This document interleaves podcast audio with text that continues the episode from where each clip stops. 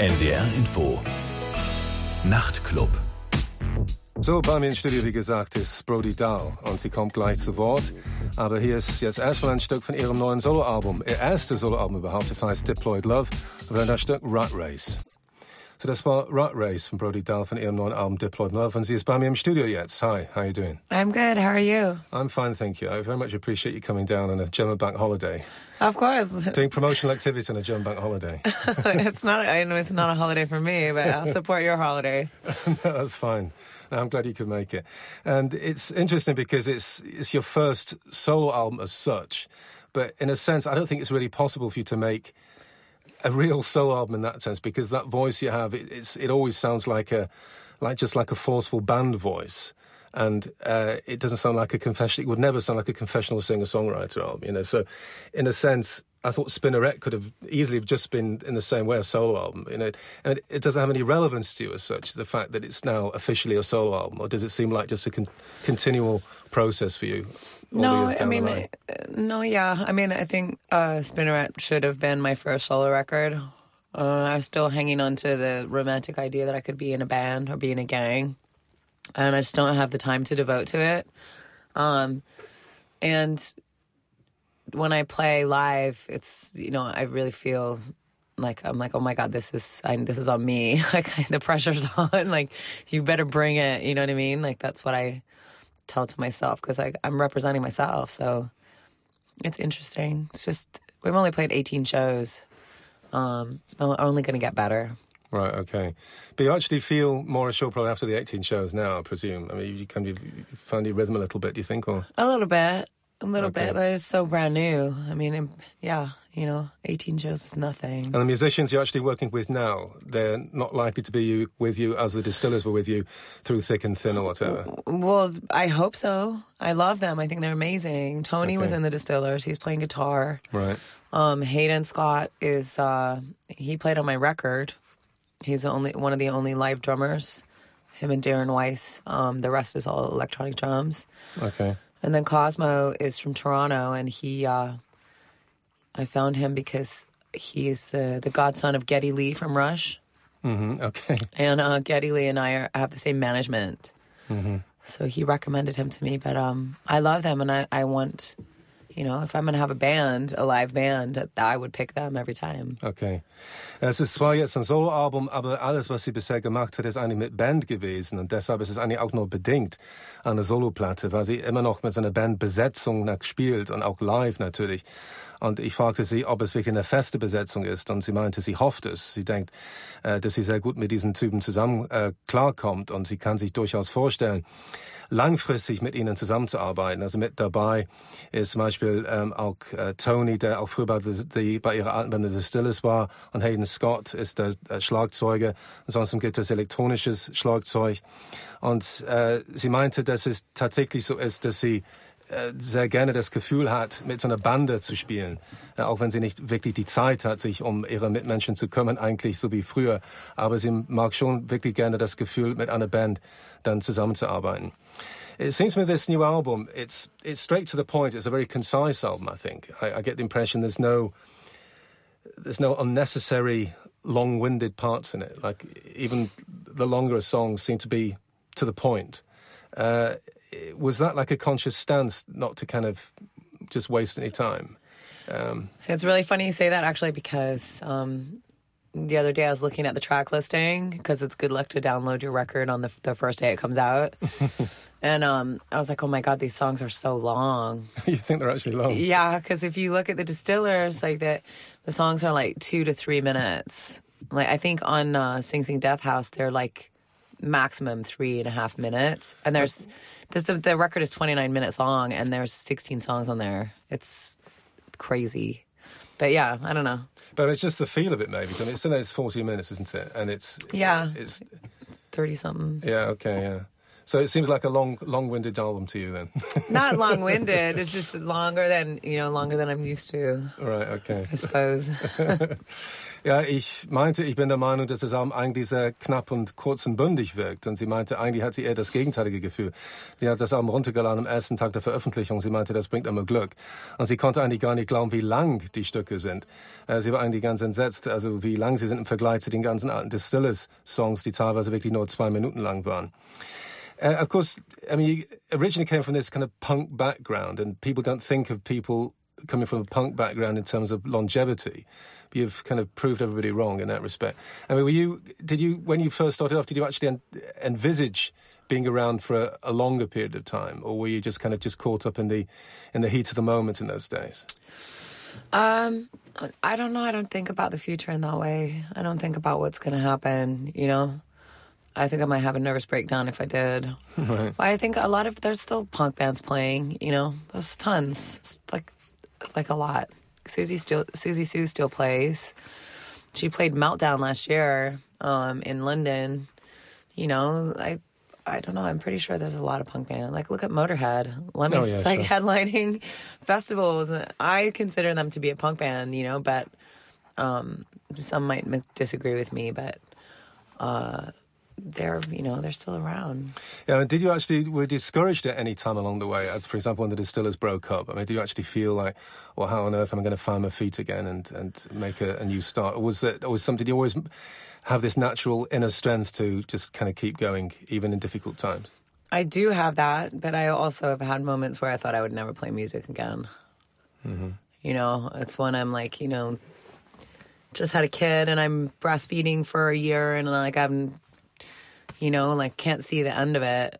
And uh, I don't know. It's just you, you have time. Everyone has times like that. I think. Sure. You know, or you just don't have any ideas. You know, like I always get scared. You know, when I know I'm supposed to make a record, and I get really anxious because I'm like, I can't write a song. I can't write a song. like, where are they? But um. The writer's block. Yeah, but it, it happens. It comes back. You know. Especially when you're breastfeeding, probably a writer's block. Well, you know, the breast pump helps. Like, it kind of sounds like drums. ja, sie sagte, dass es durchaus ältere Punks gibt, die immer noch am Leben sind sozusagen. Ich meinte, dass man eigentlich, wenn man so an Punk-Frauen denkt oder Punk-Figuren, man denkt nicht im Sinne von Langlebigkeit, aber sie meinte, Susie Sue ist immer noch unterwegs. Und Motorhead ist immer noch aktiv. Sie betrachtet Motorhead als eine äh, Punkband. Insofern gibt es durchaus solche Beispiele. Äh, sie sagt, dass sie schon manchmal so Krisen gehabt hat, wo sie äh, gedacht hat, sie würde nie wieder Musik machen ähm, als sie zum Beispiel gestillt hat. Sie hat gerade wieder ein, ein, Kind bekommen und sie meinte, dass in solchen Situationen hat sie so eine Schreibblockade. Sie hat gar keine Ideen mehr. Und sie fühlt sich unter Druck gesetzt, oh Gott, ich muss jetzt unbedingt Songs schreiben und ich habe überhaupt keine Ideen. Und man weiß auch nicht weiter. Right, so is there a song on the album actually which in some way is particularly important to you, maybe in terms of uh, where you actually felt particularly enlightened or inspired, where you actually thought, well, wow, you know, I've just had this great idea and I know this is going to be like a new chapter for Brody Dalle? I think probably like Dressed in Dreams. Okay. Yeah, I um I played all the guitars on that and uh I don't know, it's just I kind of took it up a notch for myself, you know. And um I don't know, I would say that that song and Meet the Fetus. I play everything on that the drums, the bass, the synth, the guitars. Mm-hmm. Um and I thought, you know, like if you're doing everything it would sound you know, maybe one dimensional, but it just doesn't happen like that, you know? It sounds like a band. Oh, I see, because you did it all yourself. Yeah, yeah okay. just an army of me, you know what I mean? Right, yeah. A band of me. It's a weird thing to think about, but I had more fun than ever making this record. Okay. And Meet the Fetus, Oh the Joy, it sounds like something to do with having children, maybe, possibly. Yeah, it's a, it's, a, it's a love song for my kids. All right, okay. Well, we'll take that one then, should we?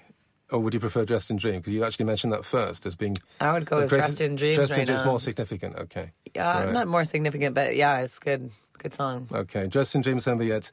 Ein ganz wichtiges Stück für sie. Und als das Album entstanden ist, dann war sie besonders stolz, als dieses Stück entstanden ist. Äh, sie meinte, dass sie auch die ganzen Gitarren auf dem Stück gespielt hat, fast alle Instrumente. Und das galt auch für das Stück Meet the Fetus, So the Joy. Und das ist eine Liebeserklärung an ihre Kinder. Aber letztendlich das Stück, das ihr noch mehr bedeutet, ist die Stück Dressed in Dreams. Und das hören wir jetzt von dem Album Deployed Love, his Brody Dahl. Brody Dahl mit Dressed in Dreams von dem neuen Album Diploid Love. Sie ist bei mir hier im Studio jetzt. It's interesting because I've always thought that you sounded like this weird mixture of sounding really flamboyant, but sounding really vulnerable at the same time uh, when you're singing. And uh, that's also, I think, conveyed in the music as well.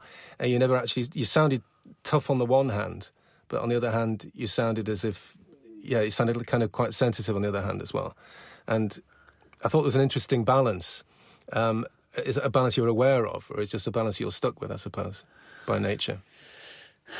I don't. I don't know. I, I guess I don't really think about it. You know. I mean, I did think about the other day the fact that most of my career is built on the fact that I scream.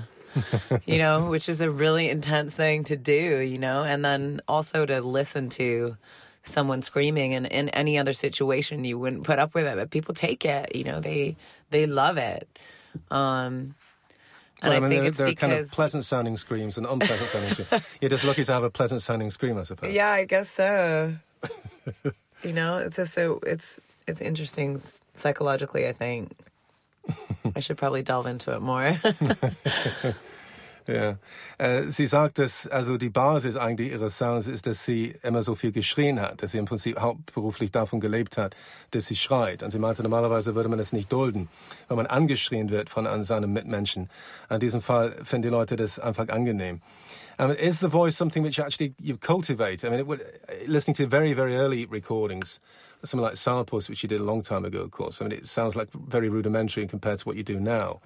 I suppose the essence was the same. But um, do you think there was a time, can, you sort of pinpoint a time in the past where you think you found your voice? in the literal sense and also found your voice in the artistic sense in the in the fuller sense yeah i mean i think i started to on the spinneret record and then definitely on this record you know um, you spend a lifetime in your career getting compared to everybody under the sun and the one thing you realize is you you just want to sound like yourself, you know? And I know like the early stuff sounds like, you know, I don't know. You know, I could say who, but I think we know and um you grow out of it, you know? Right. And I think now on this record I I know I don't sound like anybody. You couldn't say that I did. You know? I really tried really hard to to get away from all of that. So is forging your own identity it actually just takes time. It's like just a gradual process of growing and yeah, totally, absolutely. You know, it's just years of experience and knowing what you want, you know, and what you expect from yourself. Right. And so you reckon that Spinneret was the first part of that process? Do you think really, where you actually gradually managed to free yourself from the the shackles of role models or influences? Do you think? Yeah, not so much influences as just manipulating my voice to do something different. Mm-hmm, you know, okay. singing in different styles and really challenging myself because some of the ways I sing are they don't come naturally to me. You know, I have like a singer singer voice. Like I can scream until the cows come home and I can make it sound good. But like singing in like a head voice or a higher or falsetto or something like that is it's difficult. You know. So but actually, it's fun. It's fun right. and it's good to, you know, to go through all those different ranges. Right. Okay. And is it? Have you actually been coached to get to, to reach different ranges, or no? you just self-taught? Yeah, self-taught. I guess just oh, right. you know, just doing it. Force of habit. Yeah, compulsion. all right. Okay. Ja, sie sagt, dass sie erst bei dem Spinneret-Projekt eigentlich das Gefühl hatte, ihre eigene Identität richtig effektiv aufgebaut zu haben. Sie ist oft mit anderen Künstlerinnen verglichen worden und wir wissen wahrscheinlich, wer jetzt gemeint ist. Und das fand sie schon immer etwas nervig und sie wollte sich davon freimachen. Und sie glaubt, dass sie tatsächlich das jetzt endlich mal geschafft hat, dass sie wirklich ihre Stimme effektiv ausgebaut hat, äh, dass sie tatsächlich im Laufe der Jahre allmählich dann sich befreit hat von ihren Vorbildern von früher und äh, von ihren äh, Einflüssen von früher. Of course, it's been well documented that you've got quite a, a celebrity husband. I mean, the fact that um, you're a celebrity kind of rock couple, mean, does that help the creative process, or does it kind of in some way weigh you down? I mean, do you feel actually have to be unconditional fans of, of each other, or uh, is it just like a two way process managing to spark off each other creatively, or are you just too stressed out with domestic duties to even think about that? I I think we forget. You know, we don't realize that people think about it like that. You know, it's only if we're out and I don't know. It's just something we don't think about, and um, you know, we inspire each other. Well, we respect each other. You know, we give each other the space to to create, and you know, I don't think there's a song he's ever written that I didn't like. You know, like I think he's a fucking genius, and um, I think that's my phone. Or it might be my phone, actually. Yeah. Sorry. Um, oh, I think he's brilliant, and you know the way he, the way just who he is, is inspiring to me. I mean, I'm, you know, I love him. He's my best friend, Right. Okay. and um, I know, you know, I think he would probably say the same thing. You know, But he likes everything you've ever done as well, and he's proud of me. You know, he loves this record, and you know, he really loved the Spinneret record too. Yeah, but um, I don't know. Yeah, we just, I don't know. We, you know, we we respect each other and love each other, and we like the music that each other makes. So right, it's a perfect setup in that oh. respect. Ja. Ja, sie ist mit Josh Homme von Queens of the Stone Age verheiratet. Das ist eine relativ gut, relativ bekannte äh, Sache. Und ich fragte, inwiefern das tatsächlich vom Vorteil ist, dass man äh, im Prinzip einen berühmten Ehemann hat, also vielleicht für Inspiration oder für irgendwie Unterstützung. Und sie meinte, ja, sie denken eigentlich normalerweise im Alltag nicht so wirklich darüber nach. Aber er ist ein großer Fan von ihrer Arbeit und umgekehrt. Es gibt kein Lied, das er gemacht hat, das sie nicht gut findet. Und umgekehrt gilt Annie dasselbe. Und er mag das neue Album auch ganz toll, äh, ganz wirklich sehr. Und Spinneret mochte auch total gerne. Und sie meinte, sie lieben sich und respektieren sich. Und äh, deshalb passt es eigentlich sehr gut. Uh, it must have been quite a change for you, uh, actually having children, because it's not really necessarily easy to fit in with kind of the rock lifestyle. I mean, uh, did the the balance in your life change in some way when you had the, the children? Yeah, absolutely. My kids come first, and so it's hard denying a certain part of yourself, you know, like like I said, like writing and music and singing is a compulsion for me, so I'm constantly having to squash it, you know. And then when I can do it, I really kind of delve right into it, and I I don't mess about anymore. I used to waste time, and uh, I don't waste any time anymore. I just don't have that time, you know. I don't have the liberty of wasting time anymore. Um, it- it's a hard balance. I'm not gonna lie; it's really difficult. My husband is home right now, and I am here, and there's four days where neither one of us are home. His mother is coming to take care of our kids, and that's never happened before. But it's a hard pill for us to swallow, both of us, because we're very hands-on parents, and the thought of leaving our kids, even though they're with their grandmother, is it's really difficult. You know, No, it's not not like leaving them in foster care, is it? Though. I know, I know, but see, I Some of the have damage. I have a lot of damage, you know, like feeling abandoned. So I'm just projecting. But um, Oh, I see. Okay, so it's a kind of childhood trauma of yourself, of your own. yeah, and then I feel so much guilt. But so he, I fly to New York and he goes to Chicago, and then I fly to Chicago to see him because I'll have seen him one time in five weeks, Right. Okay. and uh, you know, that's uh, the rest of the summer we get to tour together. But it's it's it's difficult. Ja, sie hat zugegeben, dass es sehr schwierig ist, tatsächlich Kinder großzuziehen und trotzdem so das Rockleben zu führen. Äh, gerade im Moment, er passt auf die Kinder zu Hause auf. Aber es gibt dann bald vier Tage, wenn keiner von denen zu Hause ist und die Großmutter muss dann kommen und sie hat total schlechtes Gewissen, dass die Großmutter dabei ist und sie meinte, das ist ein Kindheitstrauma, weil sie sich so vernachlässigt gefühlt hatte, selbst als Kind und sie muss irgendwie dagegen steuern. Sie weiß, es ist nur die Großmutter, keine Pflegeeltern, insofern ist es nicht wirklich schlimm. Aber es ist trotzdem ein Stressfaktor für sie. Es ist schon schwierig und wenn sie zum Beispiel wirklich musikalische Inspiration und Ideen hat äh, und wenn sie sich gerade um die Kinder kümmert, die immer an erster Stelle sind für sie, dann sie muss im Prinzip diese Kreativität unterdrücken, weil äh, sie einfach nicht die Zeit dafür hat. Und dann, wenn sie die Zeit hat, um zu arbeiten, dann muss sie wirklich sofort diese Zeit nutzen. Sie hat wirklich keine Sekunde, die sie verschwenden kann. Und sie werden sich demnächst also irgendwie in Chicago treffen und so, aber das wird das erste Mal sein, dass sie sich gesehen haben seit fünf Wochen. Und dann sind sie nachher wenigstens für den Rest des Sommers zusammen auf Tour. Aber es ist wirklich nicht, nicht, nicht leicht. Also sie gibt zu, dass es sehr, sehr schwierig ist. And uh, it's you said that it's actually had a, having children had a direct influence on the music as well. I mean, you mentioned the, the song "Meet the Fetus," "Oh the Joy," for example. And did, does it automatically just flow into all parts of your creative existence now? Really, the fact that because it's had such a, a dramatic effect in you becoming a mother. I mean, does it? Is there a? I mean, can you can you ever kind of separate yourself from it and say, okay, now I'm like the the rock and roll chick again I was 20 years ago, you know, where before I had the kids. Does it ever come over you as well?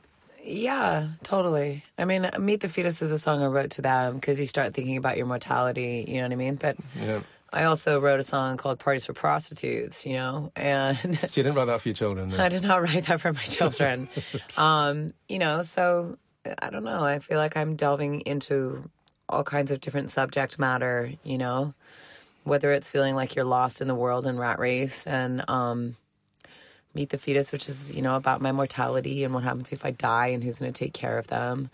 And Don't Mess With Me is about sticking up for kids who are bullied at school, you know, and um, I don't know, it's this dressed in dreams, you know, it's about you know, surviving and and uh just going toward the light, you know.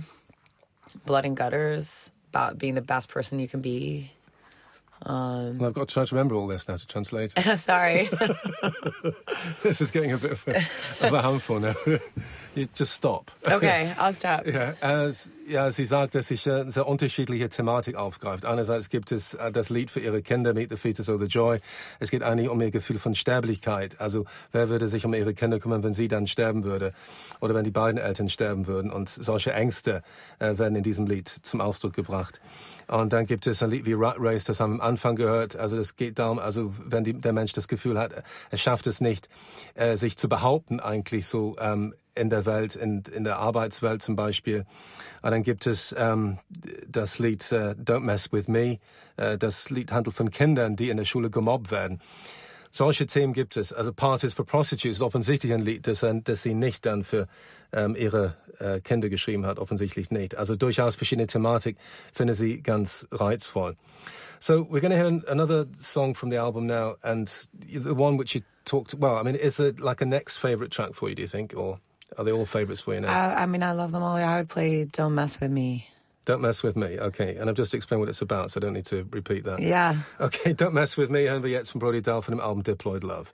So Don't Mess With Me von dem Album Diploid Love from Brody Dalle, sie ist äh, bei mir in Studio. Of course, you came from, you don't sound Australian anymore these days, and if you listen to, or you'll hear, watch um, like Australian soaps on the, the television, they, you certainly sound different now than the people like Kylie Minogue on Neighbours. Uh, so, but you came from Melbourne originally, and Yeah, Melbourne. and is it? I mean, do you actually pine for Melbourne anymore, or are you just like California now through and through? Do you think? Well, I've lived in America the same amount that I lived in Australia. I was born and raised, and I left when I was 17, 18. And I've now been in America for 17 years. And um, that's my phone. It's your phone, yeah. It's Hello? okay. Is everything okay? yeah, he's just got in the pool. He just got in the pool and he told Daisy, goes, I love you. Aw. That's really cute. Sorry. Hey, that's cute, baby. I'm I'm in a radio interview. I'm gonna call you back, okay? Okay, sorry, bye. Sorry. No, no problem. Yeah. Well, well, you were talking about you were 17, 18 when you left for uh, California. Yeah. So it's a, a distant memory now. Um, yeah, and I mean when I left Melbourne, there was a million people there, and in the 17 years that I've been gone, there's almost five million people. So it all the places that I grew up and you know going to that were inspiring to me, none of them are really there anymore. You know, um, even my mom moved out of there. She moved to Tasmania.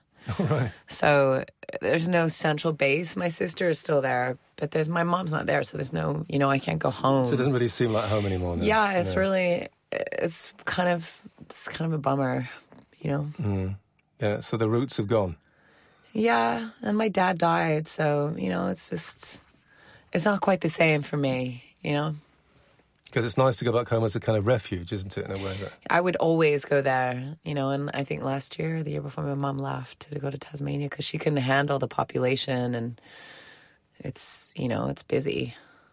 It's a bus- Right. big, bustling city now. Right, okay. And it was more like a small town by comparison. Yeah, I mean, it was, you know, You must a have- million people. You must have had a real shock going to LA then at the time.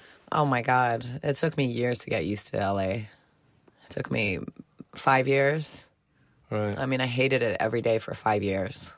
Because some people, some artists that I've met, they kind of go to LA, and I'm really surprised when they do it. People like Morrissey or David Gedge from The Wedding Present. What are they doing in LA? You know, it's so unfitting. You would think superficially, but I mean, there'll be more to it than that, won't it? I mean, it must be a city of many facets, I suppose. There is. Uh, there's many boroughs, you know, there's many, there's something for everyone. And, you know, you have like downtown, which is kind of up and coming, and there's an art scene and like a music scene and like restaurants. And then you can go to Venice, you know, you can be on the beach and kind of arty, cool, hippie thing. And you can go to Malibu, you know, or, I mean, you can go to East LA, you know, and get really incredible food, you know, and, um, or Hollywood. I mean, you know, Right, so there's, you don't get bored. No. you don't get bored. Once you get once you figure out where you want to be there, it's, you know, it feels good. It's Right. just it takes a moment. Ja, sie kommt ursprünglich aus Melbourne und äh, sie geht zwar gerne zurück, aber sie meinte, das ist nicht mehr die Stadt, die sie früher mal war. Sie ist mit 17, 18 da weggezogen und damals gab es noch eine Million Menschen, die da gewohnt haben. Inzwischen sind es fünf Millionen und sie erkennt die Stadt gar nicht mehr wieder. Und außerdem ist ihre Familie im Prinzip gar nicht mehr da. Ihr Vater ist verstorben, die Mutter ist nach Tasmanien gezogen und sie hat noch eine Schwester, die noch da lebt. Und deshalb ist es für sie schwierig, wenn sie wieder da ist, weil sie fühlt sich einfach nicht mehr heimisch.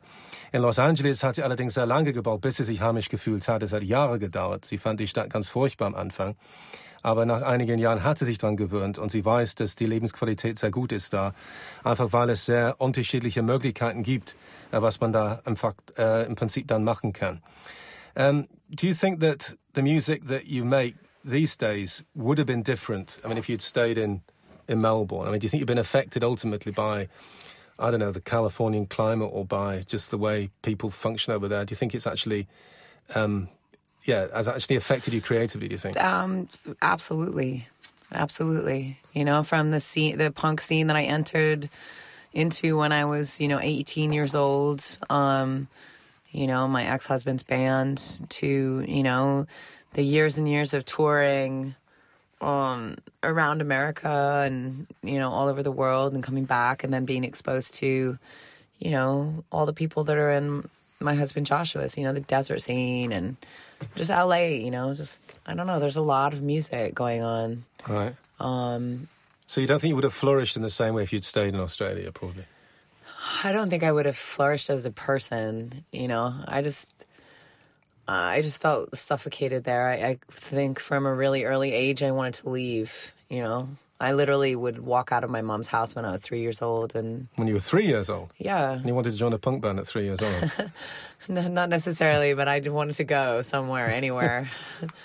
um, I just, you know, it wasn't big enough for me. You were No. rebellious by nature, I think, Yeah, or non-conformist by nature. whatever. definitely. Right. Okay. which doesn't mean that I haven't conformed to certain thing, you know, role like role types, but um, I try to avoid it. Right, okay. Ja, sie sagt, dass sie tatsächlich von der kalifornischen Szene beeinflusst worden ist. Sie meinte, wenn sie in Australien geblieben wäre, dann hätte sie niemals äh, letztendlich das geschafft, die Musik zu machen, die sie gemacht hat. Also einfach das ganze Umfeld da, auch diese äh, Wüstenszene, diese Desert-Szene da in Kalifornien und auch äh, sie ist damals mit ihren ehemaligen ähm, ihren ersten Ehemann hingezogen von der Band Rancid. Und sie meinte, natürlich, das hat sie total geprägt. Und sie glaubt nicht, dass sie das geschafft hätte in Australien. Und sie wollte sehr früh Australien verlassen, als sie ganz jung war. Schon mit drei Jahren wollte sie am liebsten eigentlich äh, abhauen von zu Hause und irgendwo hingehen, wo sie eigentlich nicht hingehen durfte. Do you actually think in what you do now, in terms of like artistic merit? I mean, do you actually see it as being more important what you do in artistic terms now than maybe what you did when you were just a young kid? I mean, do you, I would say absolutely, you know, Right. because like I was saying earlier, you, you know, you're looking for something, you know, a sound or an identity in music, and you know, the only way you know is to you know, you start off emulating someone or some other sound first, you know, to figure out some kind of direction. And um, once you realize that that's you've outgrown it or you don't want to sound like that, you start searching for your own sound, you know. And I mean, everything's going to sound kind of like something, you know, somehow, somewhere it's Oh, sure. connected. But um, I really, uh, you know, originality is, I don't know, this is, this nothing doesn't get better than that. I think there's a there's a natural sort of flow to the album in a sense from the like the, the mood swings from from wild to gentle. I think you do it with great ease. That's the impression I get. When maybe you probably wouldn't have been able to do that like ten years ago, possibly. No, Do you know what I'm saying? There's kind of like more of a natural flow to it that you seem to be able to. This shift of emphasis seems to be very natural. So Yeah, I mean, I think I feel comfortable, and you know, I went through Spinneret, which was came after that that you know the biggest distillers record, and I think it was you know a lot of people didn't like it because the biggest, I mean, the Spinnerette album now. yeah, Oh, because because I was wanted another Coral experimenting, they wanted it exactly the same thing, and I Coral just Fang, didn't they? And I couldn't I couldn't do it again. I just I wasn't interested at that point, you know. Did it seem like a courageous thing to do, not to repeat Coral Fang? No, I didn't really think about it. I mean, I took a couple years off, you know. Um I couldn't help it. You know, just I wouldn't have had it any other way. I mean, I did get skewered for it. you know. And it's also the fact the thing is, if you make an album which too many people really love, then it's always going to be difficult. It's always going to be a mixed blessing because people It's are going to compare you to that, aren't they? It's like if you look back at the all the albums you've made, people are going to pick out Coral Fang and be, oh, that was the milestone. That was her really important album. Right. And what you did before and after that doesn't really matter so much. Right. And you got to do something really, really amazing to actually overcome that shadow. You know what I'm saying? That's true. And it's something you have to live with, I suppose, isn't it? Yeah, yeah, definitely. Um, there's this thing called sophomore second. Have you ever heard about that? Sophomore second. Yeah, sophomore second. So your second record is always a letdown. They say Oh, because your first one is like you know the one, and um, Well, your second album was better than the first. though, that's what it? I. So I mean, the first Distillers record was horrendous, terrible. It was a bit poor by Oh, comparison to. just- I, I'd never written a record before. You know, I had no experience in writing. I'd written poetry, but putting lyrics to songs and singing them and the whole thing. Um, I just, you know, it's my first one, and it's forever. I wish I'd just made demos and like stashed them in the basement. You know. Um, Well, I suppose not all not many not all that many people heard it. I suppose it's like Coral No. Fang's album that everybody knows. yeah. yeah. and that's the third, and usually the third is like, you know, you've figured it out. You know, And do you actually get sick of that album now? I mean, would you actually prefer n- never to hear it ever again, or which one, Coral yeah, Coral Fang? Fang? Yeah, because it's is it like an overkill in a sense? No, I mean I don't I don't listen to it. You know, I play some of those songs and um I kind of enjoy playing the songs. You know, they still they still work just great, you know. They're they're fast and loud and they're high energy. And have you got a, still got a favourite song on that album then? Um probably Coral Fang. Okay, this title track. Yeah. Okay. Uh, something about playing that song. You know, uh, there's an artist I met a, while ago now, and I didn't expect it to be one of her favourite albums ever, but it was. We actually played it on the show. She was on the live show with Marina and the Diamonds. Do you know Marina and the Diamonds? I don't know her, but she came to my show. Yeah. Oh, you actually know she came to your show? Yeah, she tweet she she direct messaged me on Twitter. Oh, right, because she's a huge fan of yours. Yeah, it's really cute. funny, yeah. She kind of grew up listening to Coral Fang. Yeah, I love that. That's awesome. I, I looked at a video of hers. It was just a bunch of naked men. It was her, and us. I was like, that's awesome. Talk about role reversal. Yeah, okay. I kind I kind of thought it was really cool. But yeah, she came to the show. I didn't get to meet her. Right. Ja, sie meint es, äh, es ist schon schwierig, wenn man zurückdenkt, das Coral Fang Album war so bedeutend in den Köpfen von vielen Menschen. Und äh, es ist im Prinzip ein Schatten, den man kaum überspringen kann und sie muss damit leben. Andererseits ist sie froh, dass sie so ein tolles Album gemacht hat und sie hört es nicht wirklich freiwillig. Aber sie spielt immer noch ein paar der Songs, auch live und ihr Lieblingsstück von dem Album ist dann Coral Fang, das Titelstück. Und das Stück hören wir jetzt, äh, Coral Fang, dann äh, von the Distillers. Right, so we're running out of time, and um, I think it'd be interesting to finish off to play uh, the the piano-led song "I Don't Need Your Love" because it's maybe the song which is most surprising to hear. Yeah. And it's quite a long song. It contradicts what I said at the beginning about it being all being short and sweet. Yeah. Uh, but it's um, a song you certainly couldn't have made with Sourpuss or on the, the first Distillers album. No. oh my God, no. And don't you even have like child samples on it and the children on there? So My kids are yeah, my kids are laugh playing. They're playing. Yeah. Right. Okay. And and that song. I mean, is it is there likely to ever be an album which is just like that, like ten songs similar to that? Yeah, Is that maybe. even feasible? Is that even feasible? Yeah, definitely. I mean, I just, I just want to go where the wind blows. You know, where it blows me. And um, I started writing the other day again for a new record because I want to put a new record out. You know, I want to keep writing Right. and evolving. And um, you know, I don't think I'm going to start playing like Paul Simon world music, but I mean, definitely stripped down piano track. Yeah. And there's only so long that my voice is going to be able to hack screaming. You know, it's it's tough, and I I want to be able to perform. You know, Right. And so losing my voice all the time. okay, time. so that might be a kind of a last option then. I might be, I might be forced into it. Do like an Elton John sort of Oh. I don't know about that. Get Bernie Taupin to write the lyrics. Maybe. yeah. Okay, zum Schluss haben wir jetzt I Don't Need Your Love. Das sehr klavierlastig, ist ein sehr ruhiges Lied für ihre Verhältnisse. Vielleicht das überraschendste Lied, das auf diesem neuen Album zu hören ist, äh, Deployed Love. Und äh, sie kann sich schon vorstellen, in der Zukunft häufiger solche Songs zu schreiben. Sie meinte, sie kann auch nicht für immer und ewig so laut schreien. Äh, sie meinte, irgendwann wird ihre Stimmbänder das nicht mehr mitmachen und wer weiß, vielleicht ist es irgendwann die letzte Option, vielleicht eine andere Wahl. I hope it doesn't actually come down to that. You're going to be forced to make just a piano album. Um, No, I'm sure that well, you know, I, I'd like to incorporate it, but I don't think I would ever just make a whole piano. that would be so boring. well, that's that's a word we've never used in context with Brody Dalle. Is it boring yet? Not yet. Not yet. Anyway. I don't think. I hopefully never. Good. Okay. Well, thanks very much for your time anyway. Thank you. Thank you. So zum Schluss haben wir jetzt I Don't Need Your Love von dem Album Diploid Love. Mein Studiogast war Brody Dalle. Ich wünsche euch eine gute Nacht. NDR Info. Nachrichten